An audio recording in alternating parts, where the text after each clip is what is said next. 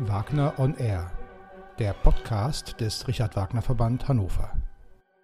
Herzlich willkommen, guten Abend, liebe Zuschauerinnen und Zuschauer, zu einer neuen Folge von Wagner on Air. Ähm, beim letzten Mal habe ich mit äh, Yvonne Brentki gesprochen, einer ehemaligen Stipendiatin unseres Hannoveraner Verbandes. Äh, heute spreche ich wieder mit einem Stipendiaten, nicht unseres Verbandes in Hannover, sondern von unseren Kollegen sozusagen in Frankfurt. Da war er ganz aktuell im letzten Jahr Stipendiat, allerdings nicht der äh, oder ein klassischer Bayreuth-Stipendiat, sondern der Frankfurter Verband äh, vergibt einmal im Jahr ein sogenanntes Publikationsstipendium und genau das hat er bekommen. Warum, wofür, wieso, das wird er uns jetzt selbst erzählen. Herzlich willkommen zu Hause in, im hessischen Braunfels, Paul Simon Kranz. Hallo, hallo. Hallo, schön. guten Abend. So, jetzt, äh, jetzt ist alles da.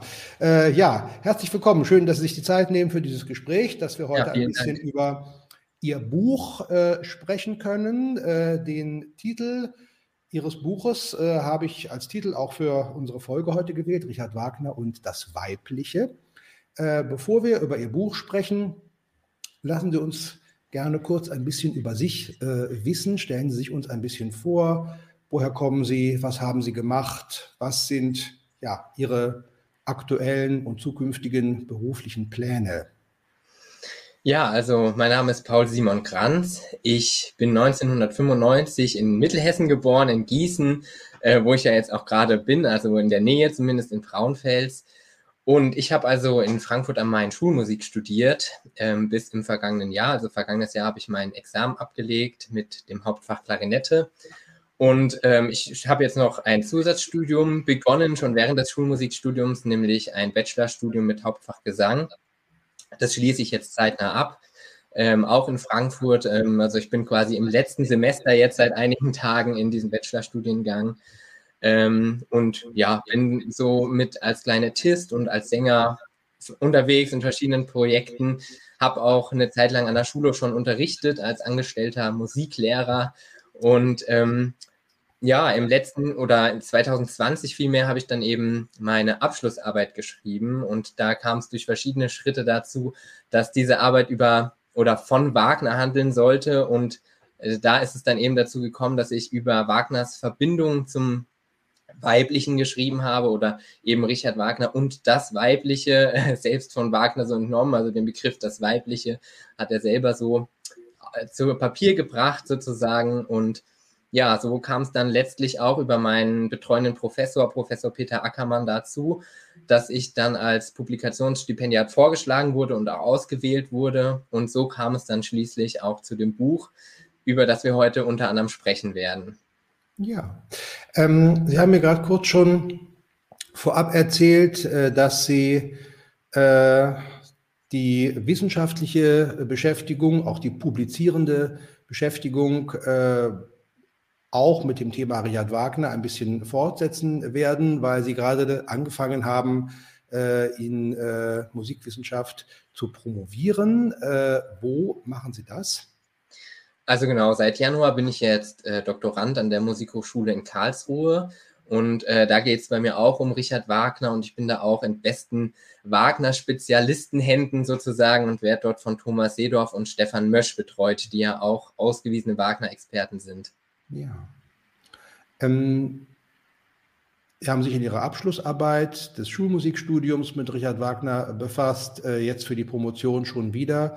Woher kommt äh, Ihr Interesse an Richard Wagner oder wann, wann hat es angefangen? Wie sind Sie zu Wagner gekommen? Ja, das lässt sich tatsächlich bei mir sehr genau benennen. Ähm, und zwar war das sogar relativ spät oder je nachdem, wie man es äh, sieht. Ähm, ich bin 2016 durch Zufall an Tickets gekommen für die Bayreuther Festspiele, weil in meinem Bekanntenkreis jemand erkrankt ist. Also sozusagen für mich Glück im Unglück eigentlich. Und ich war damals ja schon ein Jahr Student oder Schulmusikstudent an der Musikhochschule in Frankfurt und hatte aber tatsächlich mit Wagner eigentlich noch nicht so wirklich viel zu tun. Also natürlich wusste ich, dass es Richard Wagner gibt und dass es diese Opern gibt. Aber so wie das eben auch in, bei vielen Studierenden ist, war dann doch so eine gewisse Distanz zu Wagner aus verschiedensten Gründen.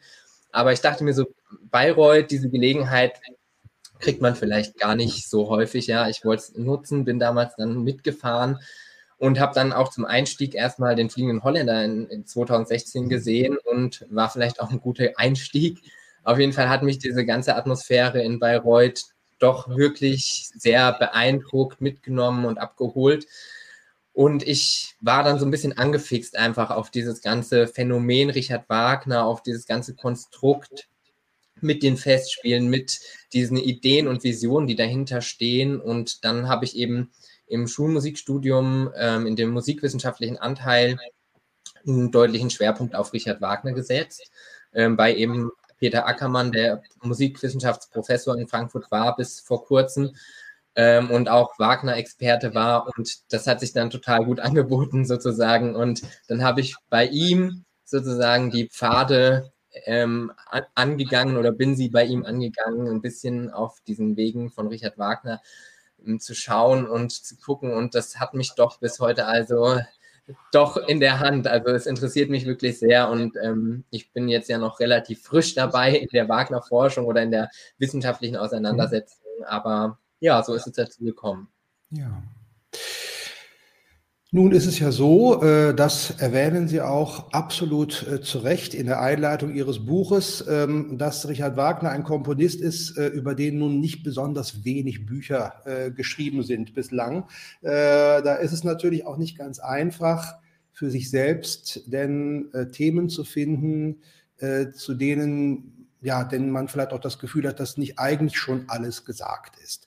Ähm, wie sind Sie äh, ganz konkret äh, auf die Beschäftigung mit äh, dem Weiblichen für Richard Wagner, im Leben Richard Wagners, aber auch im Werk Richard Wagners gekommen? Also ich glaube, ein, oder ein zentraler Ideengeber war sozusagen ähm, überhaupt erstmal so ein bisschen links und rechts zu gucken. Ich glaube, das ist sowieso eine Sache von mir, nicht sozusagen dem Mainstream komplett zu folgen. Also natürlich gab es bei uns an der Hochschule irgendwie auch die äh, Ringnacht, wo 16 Stunden am Stück mit Isomatten der Ring geguckt wurde und sowas, ja, im, im Hörsaal sozusagen oder im Seminarraum. Aber ich wollte irgendwie so ein bisschen mehr gucken, was sind vielleicht Dinge, die so ein bisschen links und rechts liegen. Natürlich gibt es über Richard Wagner etliche wichtige Facetten und Aspekte. Und es gibt eben diesen allerletzten Aufsatz oder vielmehr nur das Aufsatzfragment von Richard Wagner aus dem Jahr 1883 ähm, über das Weibliche im Menschlichen. Ähm, daraus entnommen auch der eine Titel äh, oder ein Teil meines Buchtitels, ähm, also über das Weibliche im Menschlichen aus 1883. Und das ist eben ein Aufsatzfragment, über dem Richard Wagner sozusagen verstorben ist. Also während er dort äh, noch nahezu stichpunktartig die Wörter äh, Liebe und Tragik notiert hat, hat er sozusagen seine ja, tödliche Herzattacke bekommen. So ist es zumindest überliefert. Und irgendwie dieses letzte Schriftenfragment aus der Reihe von Richard Wagners Schriften hat mich doch dann irgendwie interessiert. Was ist es, was hat es damit auf sich? Und dann habe ich eben gesehen, dass natürlich schon hm, verschiedene Wissenschaftlerinnen und Wissenschaftler, Melanie Unselt, Eva Rieger, Susanne Will, aber eben auch Dietrich Mack oder auch Sven Friedrich, also verschiedene namhafte Leute, ja, haben schon dazu was geschrieben zu Richard Wagner und seiner Beziehung zum Weiblichen. Aber mir ist eben aufgefallen, zum einen, dass es doch sehr, also durchlöchert ist, weil es diese Entwicklung stetig vorangegangen seit einiger Zeit aber trotzdem ist es auch immer wieder unterbrochen und vor allem steht der Fokus auf bestimmten Dingen, also ähm, natürlich auf bestimmten Personen und auch viel auf dem späteren Werk, also wirklich auf den Musikdramen von Richard Wagner. Und ich fand es eben auch spannend, einfach mal zu schauen, sozusagen, wie ich auch leichter eingestiegen bin in Richard Wagner mit dem Holländer, mal zu gucken, was ist denn eigentlich in den früheren Stücken los gewesen, also noch in den romantischen Opern oder in den Opern generell vor 1850, also was bis 1850 ähm, vollendet wurde. Das war auch so ein bisschen natürlich eine ökonomische Grenze, weil in so einer Abschlussarbeit ähm, man jetzt nicht das komplette Werk von Wagner beleuchten kann, das ist ja auch klar.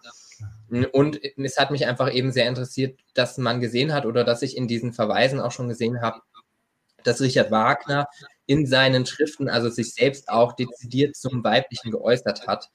Und ähm, es hat mich also philosophisch sozusagen, und es hat mich interessiert, wie geht jetzt Leben, Philosophie und eben ja das Werk, wie geht es einher? Gibt es da vielleicht Verbindungen?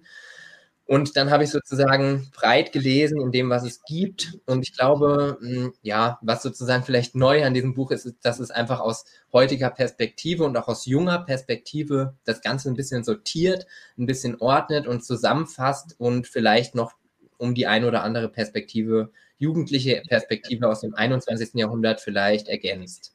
Ja. Das heißt, es äh, ist Ihnen auch oder es geht Ihnen auch ein bisschen darum, sozusagen einen Bogen zu spannen. Sie haben gerade gesagt, dass Sie sich äh, durch diese Schrift äh, über deren Verfass, deren äh, Abfassung Wagner gestorben ist, inspiriert gefühlt haben, sich mit dem Thema zu beschäftigen, äh, gleichzeitig aber auch äh, zurückzugucken, ähm, wie dieses Thema anfängt. Das heißt ja auch, äh, also erstmal als, als Feststellung, äh, das Weibliche für Richard Wagner als Person, für Richard Wagner als äh, Schriftsteller, als Philosoph in seinen, äh, in seinen Texten, aber auch als Komponist, hm, spielt eigentlich von Beginn an eine durchgehende Rolle. Also man kann keine Phase feststellen, äh, in der es sich nicht lohnt, sich sozusagen mit diesem Aspekt äh, bei ihm zu beschäftigen. Ähm, sicherlich äh, konzentrieren wir uns, wenn wir ja an, äh, an, die Frauengestalten in Richard Wagners äh, Werken denken, erstmal auf die späteren, äh, ja, schillernde Charaktere wie äh, Kundry, äh, aber auch natürlich Brünnhilde äh, oder auch, auch Isolde. Ähm, sie gehen in ihrem Buch tatsächlich ganz auf die Anfänge äh, der ersten Wagnerschen Werke zurück, also auch auf die Werke, die nur noch sehr selten aufgeführt werden, die Feen, das Liebesverbot, äh, denn natürlich die, das erste größere Werk Rienzi. Ähm, wenn Sie ein bisschen zusammenfassen äh, könnten, würden, mögen, was, was haben Sie in diesen frühen Werken äh, ja äh, als besonders interessant an den Frauengestalten herausgefunden, die uns, dem Publikum dort begegnen oder die Richard Wagner dort auf die Bühne bringt als Charaktere? Ja, das ist natürlich in der Kürze der Zeit schwer zu sagen. Aber was auf jeden Fall sehr interessant ist, ist, auch wenn man das parallel eben immer sieht in diesem Dreischritt, also Philosophie, Leben und dann eben aufs Werk zu gucken, dass man eigentlich anhand dieser Werke oder eben auch der Entwürfe zu den Werken, also die Hochzeit ist ja noch unvollendet geblieben, aber dass man da eben doch eine, ja, relativ konsequente Entwicklung oder doch auch durchwachsene Kon äh, Entwicklung, aber auf jeden Fall eine Kon Entwicklung in eine bestimmte Richtung sehen kann.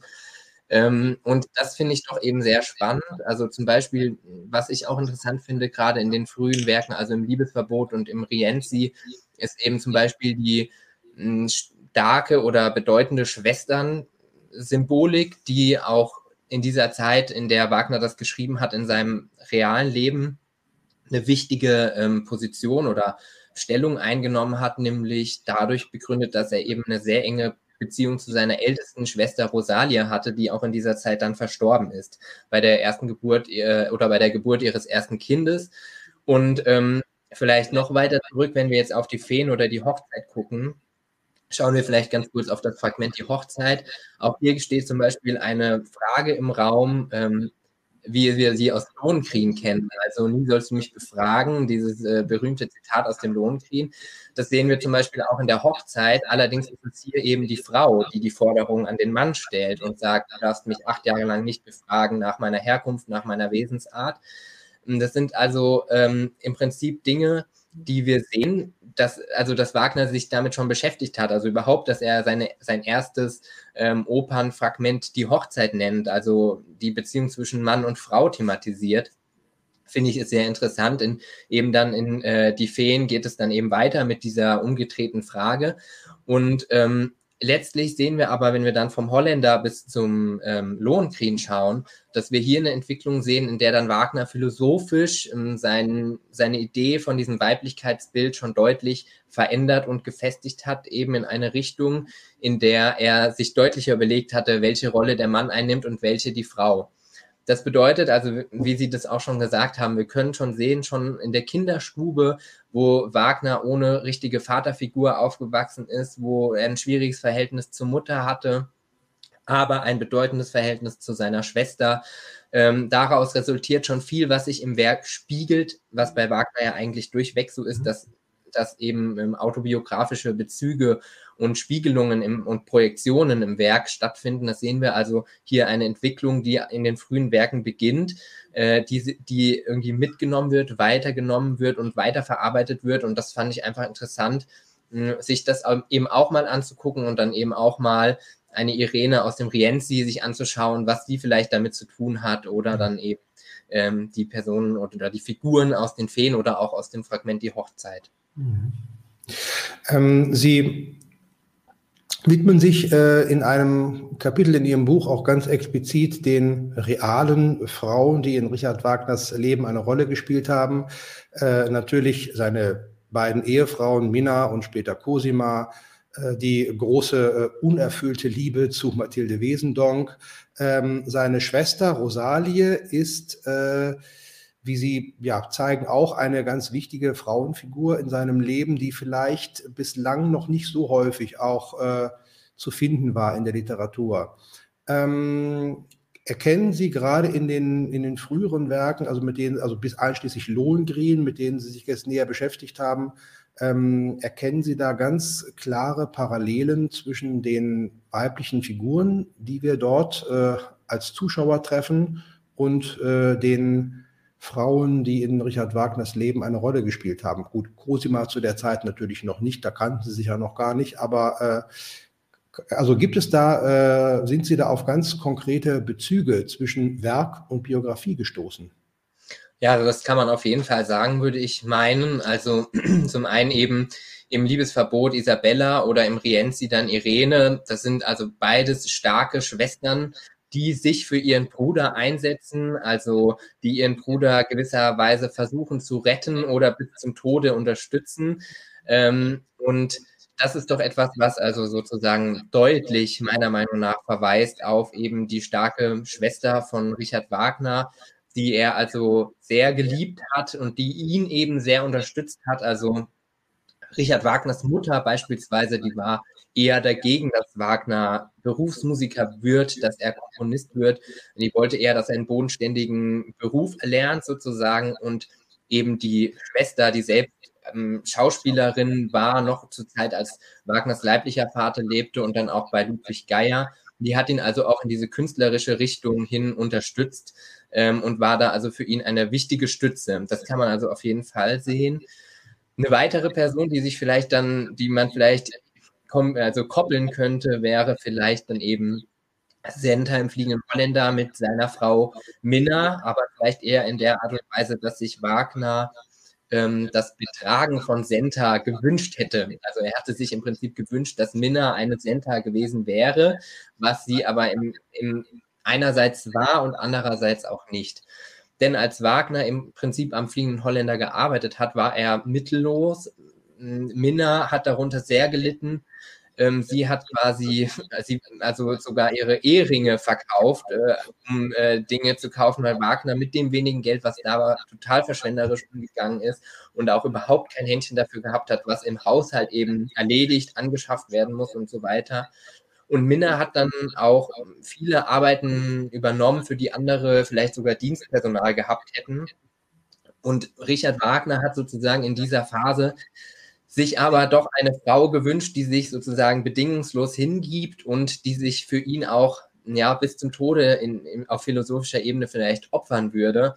Und ich mhm. glaube, er hat so ein bisschen nicht gesehen, dass Minna eigentlich im Rahmen ihrer Möglichkeiten äh, doch auch schon ein, in gewissem Maße eine Senta war. Also ich glaube, dass Wagner Senta so ähm, als Vibe der Zukunft bezeichnet hat und ähm, sie so kreiert hat, auch philosophisch äh, in seiner Mitteilung äh, 1851 beschrieben hat hm. ähm, und darauf auch verwiesen hat, da können wir doch auf jeden Fall eine Verbindung feststellen. Ja, ja. Der fliegende Holländer, Tannhäuser, Lohengrin, äh, das sind natürlich Werke, die viel gespielt sind, viel aufgeführt, die auch auf eine lange Inszenierungsgeschichte zurückblicken können. Ähm, das führt vielleicht manchmal dazu, dass natürlich die Art und Weise, wie wir auf die Frauengestalten, die da auftauchen, ein wenig äh, eingefahren und unflexibel äh, ist. Ähm, sprechen wir vielleicht mal am Anfang äh, oder zu Beginn dieses Thema, dieses Aspektes über Tannhäuser. Äh, Im Tannhäuser gibt es ja äh, eine, eine ja, lange Diskussion. Hm, die beiden Frauengestalten, die uns da begegnen, Venus und Elisabeth, äh, sind es eigentlich zwei Frauen äh, oder sind es vielmehr zwei Seiten ein und derselben Frau, die in Tannhäuser eben ganz unterschiedliche ähm, Dinge ansprechen? Hm, wie äh, oder welche, welche Lösung sozusagen für diese Frage haben Sie im Laufe Ihrer Beschäftigung gefunden oder müssten wir das vielleicht sogar äh, ganz anders sehen? Also ich glaube im Prinzip, mm, dass es schon, also das Wesentliche dabei ist diese Hin- und Hergerissenheit zwischen eben Lust, äh, Vergnügung, vielleicht auch ähm, ja eben sexuellen Abenteuern und auf der anderen Seite eben so Reinheit und der Sehnsucht nach einem Leben in der bürgerlichen Welt, was äh, doch auch von Liebe geprägt ist, aber doch bestimmten Konventionen unterliegt. Also das ist auch auf jeden Fall etwas, was in dieser Zeit, wo der Tannhäuser mh, mm, entstanden ist, Richard Wagner durchaus ähm, beschäftigt hat. Also Sie haben das eben schon angesprochen, unter anderem die äh, Geschichte mit Mathilde Wesendonck. Mh, mm, Richard Wagner war immer hin und her gerissen zwischen dem Wunsch nach einem ruhigen Heim, wo er also sozusagen Ruhe finden konnte, aber auch ja sexuellen Abenteuern oder zumindest irgendwie Aroma, äh, also ähm, also ja, wie soll ich sagen, ganz lüsternen Abenteuern, die ihn irgendwie elektrisiert haben. Ähm, und Dietrich Mack spricht hier auch zum Beispiel vom Arbe also vom Lebens- und Arbeitselixier, also ähm, ne, die, immer diese Ausflüge zu haben und dann doch wieder irgendwie zur Frau zurückzukommen. Wir sehen das auch in der Ehe in, mit Minna, dass die, also dass Richard Wagner und Minna sich immer wieder getrennt haben und dann doch wieder zusammengekommen sind und dann wieder getrennt haben und dann doch wieder zusammengekommen sind. Beide haben Affären gehabt und sind mal ausgebüxt aus dieser Ehe. Ähm, und ich glaube, dieser Konflikt, den Tannhäuser dort ähm, oder dem, der, dem Tannhäuser eben entgegensteht, das ist auf jeden Fall eine Projektion, die oder eine Projektion eines Konfliktes, vor dem auch Richard Wagner selbst stand. Ob das jetzt im Prinzip eine Frau ist oder vielleicht doch zwei in, in der konkreten Umsetzung der Oper, da würde ich persönlich, wenn Sie mich jetzt so einfach so fragen würden, sagen zwei, weil ich glaube eben, dass es das verkörpert, also einmal zum, die eine Richtung, die Richard Wagner eingeschlagen hat und einmal die andere. Aber natürlich kann es auch Personen geben, die beides in, in sich ja, vereinen. Ich denke, letztlich ist das Entscheidende daran, dass wir erkennen, ähm, worum es hier geht, und zwar eben den Konflikt zwischen einem bürgerlichen, bodenständigen, reinen Leben vor der Konvention der Gesellschaft, vor der Konvention einer vermeintlich christlich geprägten Gesellschaft, die darüber entscheidet, was Sünde ist und ähm, was nicht ähm, und dass man sich dem zu beugen hat ähm, und eben sozusagen eine Parallelwelt dazu, eine Ausweichmöglichkeit dazu, nämlich die Venusgrotte, in der sozusagen einfach ähm, andere Verlockungen warten, abgeschottet von eben dieser konventionellen, vielleicht auch bigotten Gesellschaft. Ähm, und ich glaube eben diese Ausflüge dahin oder überhaupt die Möglichkeit, ähm, dass das auch existiert, ich glaube, das ist das, worum es letztlich geht. Ja. Könnte man vielleicht sogar auch sagen, dass es äh, weniger um äh, individuelle Charaktere geht, sondern mehr um sozusagen Motive, Aspekte des Weiblichen, die Richard Wagner zeigen wollte. Das äh, könnte man ja auf ähnlicher Ebene sicherlich auch nochmal äh, für den Lohengrin hinterfragen. Ähm, Elsa und Lohengrin, äh, Elsa und Ortrud, äh, da gibt es ja auch eine starke Polarität. Also zumindest so werden diese beiden Frauenfiguren ja oft gezeigt. Elsa, die reine, aber auch naive äh, Ortrud, die äh, böse und von Hinterlist äh, durchtriebene. Das sind ja so, so etwas, die etwas, ja, Stereotypen, sage ich mal, Sichtweisen auf diese beiden äh, Figuren. Äh, ja, ist das wirklich äh, als vor allem als individueller Charakter in diesem Moment des Stückes zu verstehen oder erkennen wir da, müssten wir da vielleicht eher so grundsätzliche Motive, Aspekte des Weiblichen erkennen? Ja, also ich denke auf jeden Fall, dass äh, Sie das ganz richtig sehen. Also diese Polarisierung zwischen Ortrud und Elsa, die besteht auf jeden Fall. Und äh, Richard Wagner hat sich dazu auch ganz konkret selbst schriftlich geäußert, sozusagen. Also Richard Wagner hat selbst seine Figur der Ortrud massiv abgelehnt. Er hat gesagt, das ist also sozusagen die schlimmste Frau von allen, weil ähm, diese eben politische Interessen verfolgt. Also sie instrumentalisiert ja im Prinzip ihren eigenen Gatten, um sozusagen auf den Thron zu kommen, wenn man es jetzt einfach mal so heruntergebrochen sagen mag, und, äh, und Elsa eben dafür aus, den Weg, aus dem Weg zu räumen. Also verfolgt sie im Prinzip ähm, politische Interessen und das fand Wagner also für eine Frau völlig unangemessen, muss man sagen. Also aus heutiger Perspektive muss man dann auch kritisch den Finger heben, ja, aber so hat Wagner das damals eben gesagt. Und Elsa wiederum hat er als ein, das Ende eines Entwicklungsschrittes gesehen. Und zwar eben von der Senta aus dem Holländer, die er also als das Weib der Zukunft bezeichnet hat, ähm, hin zu eben Elsa, die er als das wahrhaft Weibliche bezeichnet hat. Dazwischen sehen wir also den Entwicklungsschritt des Tannhäusers, ähm, in dem es eben auch um diese Aspekte oder um ja diese beiden Pole geht, also eben Lust und Reinheit. Ähm, jetzt in, im Lohnkrieg sehen wir dann eher sozusagen berechnen, also die berechnete Ortrut und eben die naive und heilige reine Elsa. Ich denke, in Elsa, in diesem wahrhaft weiblichen, hat Wagner also sozusagen auch schon ein utopisches Ideal gesehen oder auch in, in sie bewusst projiziert, nämlich eben eine Frau, die sich auch direkt hingibt. Also Elsa, wir kennen es alle, äh, Beginn oder der Beginn in der Oper, da ist Elsa total verklärt und wartet eben auf ihren Lohnkrieg, der nach mehreren Rufen auch erstmal nicht kommt, ja, und trotzdem hält sie daran fest und dann gibt sie sich ihm sofort hin Letztlich verstößt sie aber doch gegen seine Auflage, nie sollst du mich befragen. Aber Wagner hat das als logische Konsequenz gesehen und zwar eben ähm, den Sinn darin sah er wohl darin, dass Elsa so geliebt hat, dass sie quasi nicht anders konnte, als ihren, ihr Gegenüber wirklich verstehen zu wollen. Ja? Und eben diese Opferbereitschaft, also auch sich selbst zu opfern für ein Ineinander aufgehen, für eine Erlösung durch Liebe, gegenseitige Erlösung durch Liebe, das hat Wagner also eigentlich als Ideal gesehen. Er hat also quasi das gar nicht als Fehler von Elsa angesehen, dass sie die Frage stellt, sondern als logische Konsequenz.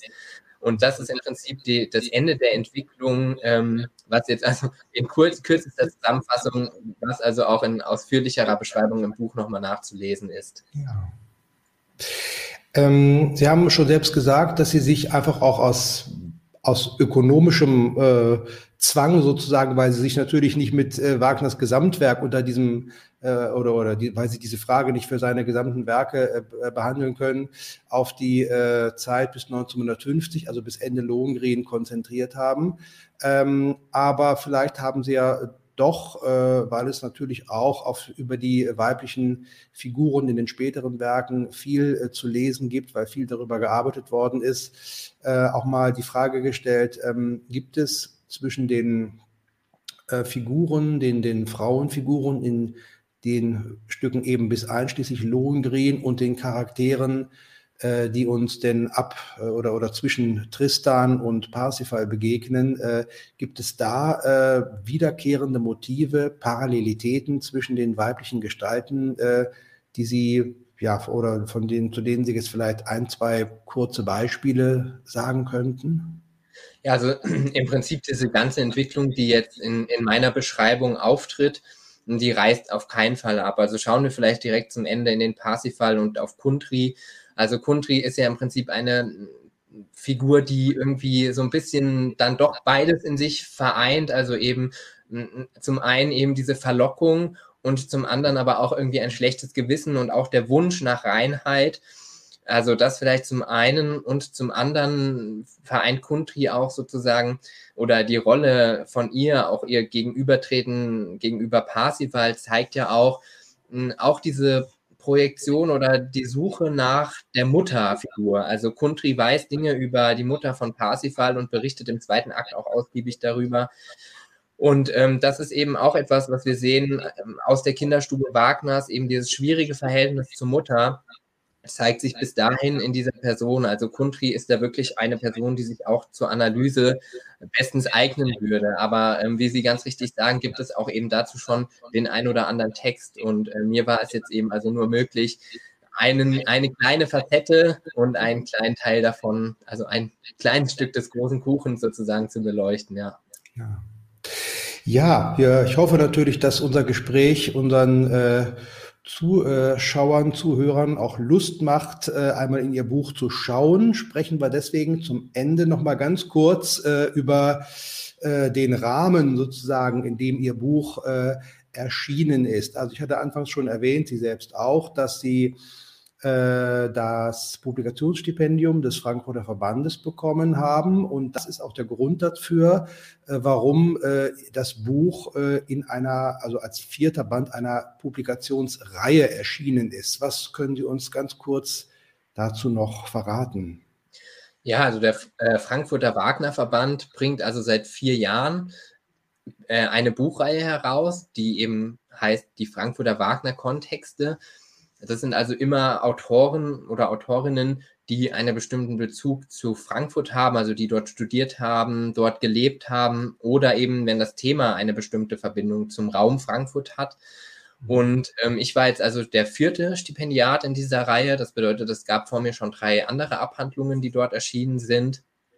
Und ja, der Wagner-Verband in Frankfurt leistet damit einfach auch einen interessanten Beitrag zur Wagner-Forschung und gibt auch jungen Menschen, so wie mir, eben die Chance, dadurch einen Schritt in die wissenschaftliche Richtung zu machen, was ich vermutlich auch ohne diese ganze Möglichkeit und ohne diesen, ohne überhaupt diese Aufgabe sozusagen für den Wagner-Verband oder mit dem Wagner-Verband dort zusammenzuarbeiten, vielleicht auch gar nicht gemacht hätte. Und ähm, das ist also sehr lohnenswert, da sich auch mal einfach auf der Website des Frankfurter Wagner Verbandes einen Überblick zu verschaffen, was schon alles passiert ist. Da gibt es verschiedene Rundfunkbeiträge und äh, Inhalte und Rezensionen zu den Büchern und also auch zu meinem. Also wenn man jetzt Interesse hat, vielleicht nochmal in das Buch einen Blick zu werfen, dann findet man auch auf der Website des Richard Wagner Verbandes Frankfurt äh, dazu alle notwendigen Informationen. Ja. Das lassen wir doch gerne als kleinen Werbeblock sozusagen am Ende stehen. Äh, der Hinweis darauf, dass äh, über die Webseite unseres äh, unserer Frankfurter Kollegen sozusagen alles Wichtige zu erfahren ist äh, zu ihrem Buch, äh, in welchem Verlag es erschienen ist, wo interessierte Leserinnen und Leser sich ihr Buch besorgen können. Ähm, ich schließe mit der Empfehlung, auf jeden Fall einmal einen, äh, nicht nur einen Blick in Ihr Buch zu werfen, sondern sich wirklich damit äh, zu beschäftigen. Ähm, Sie haben schon am Anfang gesagt, die Beschäftigung, die, auch die wissenschaftliche Beschäftigung mit Richard Wagner wird Sie noch im Rahmen Ihrer Promotion eine ganze Zeit weiter begleiten. Das heißt, wir bekommen noch mehr zu lesen von Ihnen zum Thema Richard Wagner. Lassen Sie uns gerne wissen, wann, wo und wie wir da etwas äh, finden können. Sehr gern. Herzlichen Dank an der Stelle für das äh, ja, schöne, interessante Gespräch, äh, in dem wir natürlich nur wenige Aspekte, die Sie in Ihrem Buch beleuchtet haben, anreißen konnten. Ähm, ja, ich verbinde nochmal äh, mit unserem Gespräch die Hoffnung, dass wir möglichst viele Menschen neugierig machen auf Ihr Buch. Danke Ihnen ganz herzlich für dieses Gespräch und äh, danke natürlich auch Ihnen wiederum fürs Zuhören und Zuschauen und verabschiede mich bis zum nächsten Mal bei Wagner on Air. Bis dahin.